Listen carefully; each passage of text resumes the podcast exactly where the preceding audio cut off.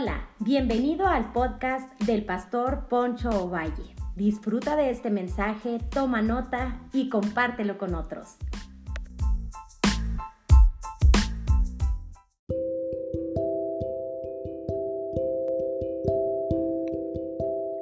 Hola, bienvenidos a otra reflexión sobre la vida de Abraham, ya que hemos estado analizando y hemos estado meditando en cuanto a, la fe de Abraham, cómo fue madurando de una manera, eh, eh, ahí fue gradualmente madurando. Déjame decirte que, pues no es de impresionarse cuando Abraham ya es un hombre de, Dios, un hombre de fe, un hombre que por la fe le fue contado como, como justicia, por justicia. Entonces te sorprende y tú dices, wow, la fe de Abraham. Pero la fe de Abraham no empezó eh, un día de la noche a la mañana. Él ya tenía una gran fe, era maduro espiritualmente, no.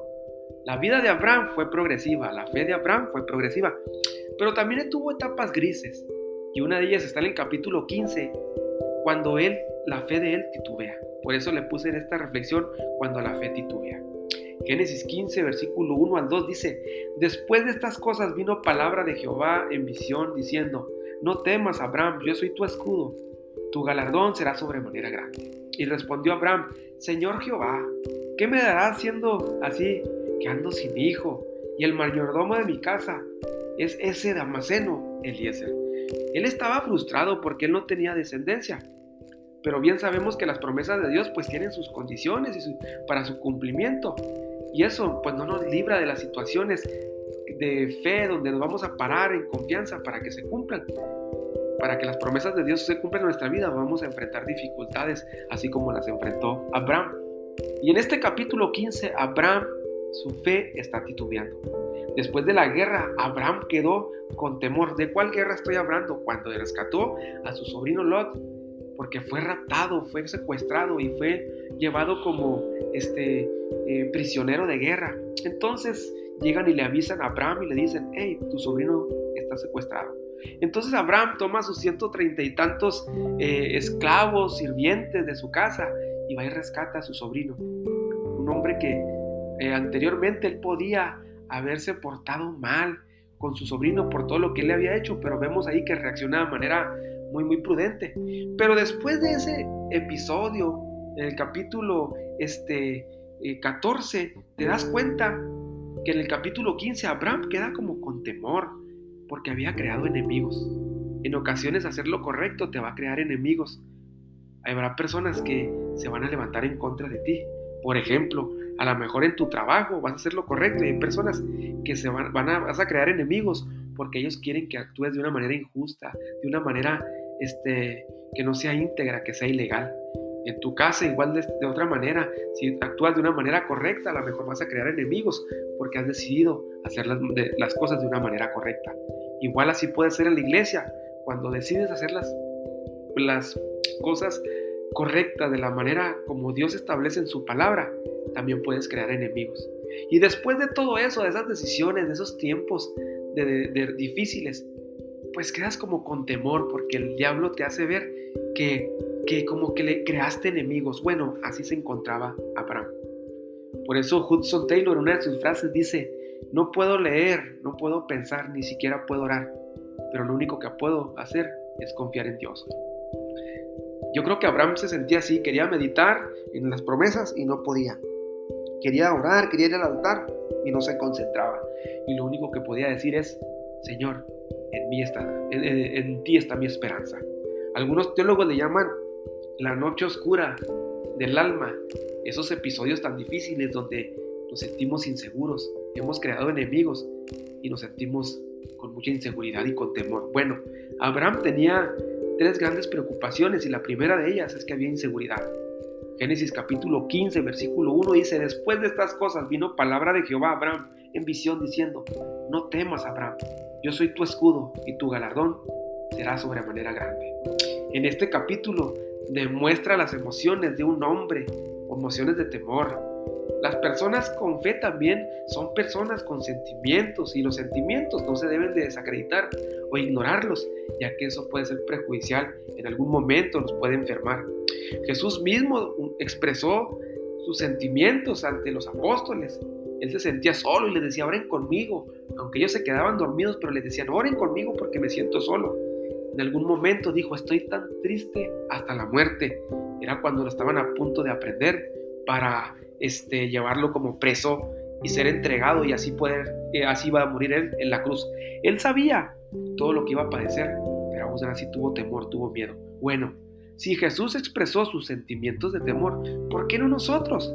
Porque reprimirlos es enfermizo y nos puede llevar a enfermedades eh, en nuestro cuerpo. David, Elías, Pablo, Job, todos ellos también expresaron sus sentimientos y para muestra Job dijo, cuando estaba pasando momentos difíciles con aquella sarna maligna, dijo, hubiera preferido ser un abortivo, me hubieran abortado el día de mi nacimiento. Bueno, todos en algún momento tenemos una noche oscura, la noche oscura del alma, donde hay inseguridad, donde no sabemos hacia dónde vamos. Por eso también tenía otra gran preocupación, eh, hablando de la vida de Abraham en su fe, tenía temor al futuro. Por eso Génesis capítulo 5, versículo 3, versículo capítulo 15, versículo 3 al 5 dice, Dijo también Abraham, mira que no me has dado prole, y aquí que será mi heredero un esclavo nacido en mi casa. Luego vino palabra de Jehová diciendo, no te heredará este, sino un hijo tuyo será el que te heredará. Y se lo llevó afuera y le dijo, mira ahora en los cielos y cuenta las estrellas. Si las puedes contar, le dijo, así será tu descendencia. Me sorprende mucho porque cuando nosotros tenemos los días más oscuros de nuestra vida, los días, las noches más oscuras de nuestra alma, aún en la oscuridad más tremenda, las estrellas se pueden admirar, se puede admirar la vida láctea. En otras palabras, Dios sacó a Abraham afuera y usó una exageración, una hipérbole, una hipérbole por decirlo así.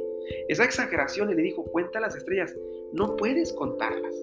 Es ilógico, es, no se puede contar las estrellas. Bueno, así será tu descendencia. Después vino a ser una gran nación, la nación de Israel. Después vemos que nosotros somos hijos de Abraham por la fe.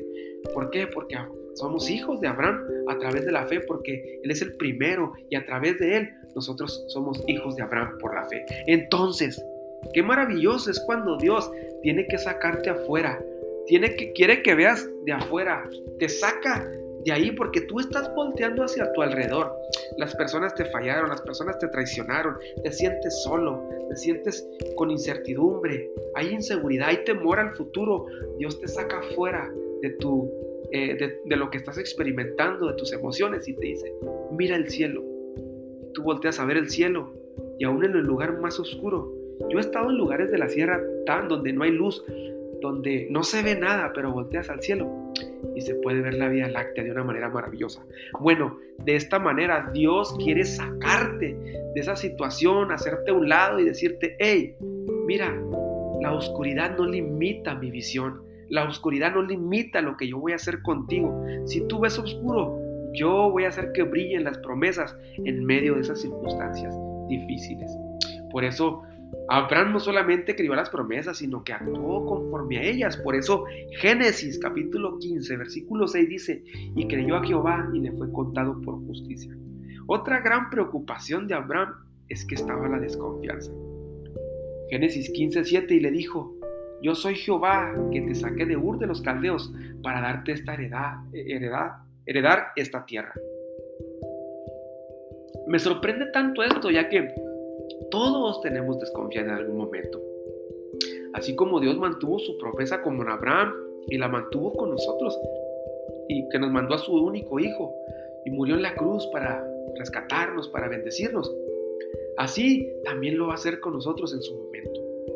También Dios le dijo que su pueblo sería pues una gran, eh, no se podía contar y Dios siempre le reafirmó y le dijo, hey, yo te voy a bendecir, ¿Sabes qué quiere hacer Dios contigo? Aunque has tenido experiencias dolorosas y las estás experimentando y tienes temor, tienes, este, eh, eh, estás batallando ahí, hay incertidumbre en tu corazón, hay inseguridad, hay temor al futuro, hay desconfianza, pues déjame decirte algo, Dios quiere regresarte una confianza, no una confianza en las personas, porque estos días creo con mucha seguridad que Dios ha derrumbado altares de tu corazón, a lo mejor un altar que en tu corazón era tu papá, tu esposa, tu hermano, tu trabajo, tus habilidades y Dios derrumbó ese altar de tu corazón, te sacó afuera y te dijo, hey, necesito que voltees al cielo. Alza tus ojos a los montes. ¿De dónde viene tu socorro? Tu socorro viene de Jehová, que hizo los cielos y que hizo la tierra. El conocimiento que tenía Abraham de Dios llegó a ser más íntimo en cada encuentro y, cada vez era más profundo en cada prueba que él experimentaba. A medida que el tiempo pasó, el vínculo de confianza de Abraham se fortaleció, especialmente cuando le confiaba sus temores al Señor. Él no era un hombre, eh, un superhombre, era un hombre de 85 años, sin hijos, sin un heredero. Necesitaba escuchar la voz de, su Padre Celestial. Él era un hombre nacido con una esposa, este, aún disculpa, era un hombre anciano con una esposa que hacía mucho que había pasado su menopausia. Bueno, había temor, había incertidumbre y desconfianza, pero Dios le reafirma su pacto y yo te lo vuelvo a decir una vez más.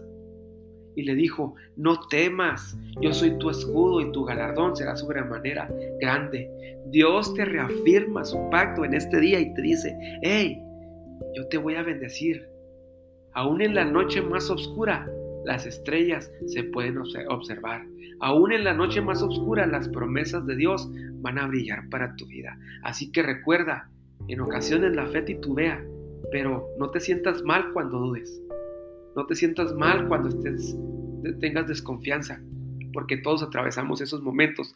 El problema es cuando se vuelve un estilo de vida y eso nos lleva a actitudes pecaminosas. Así que recuerda, Dios está contigo y hoy te reafirma su pacto. Yo soy tu escudo y tu galardón será muy, muy grande. Así que bendiciones y hoy Dios levanta tu confianza, levanta tu seguridad y te da fuerzas para salir adelante. Bendiciones.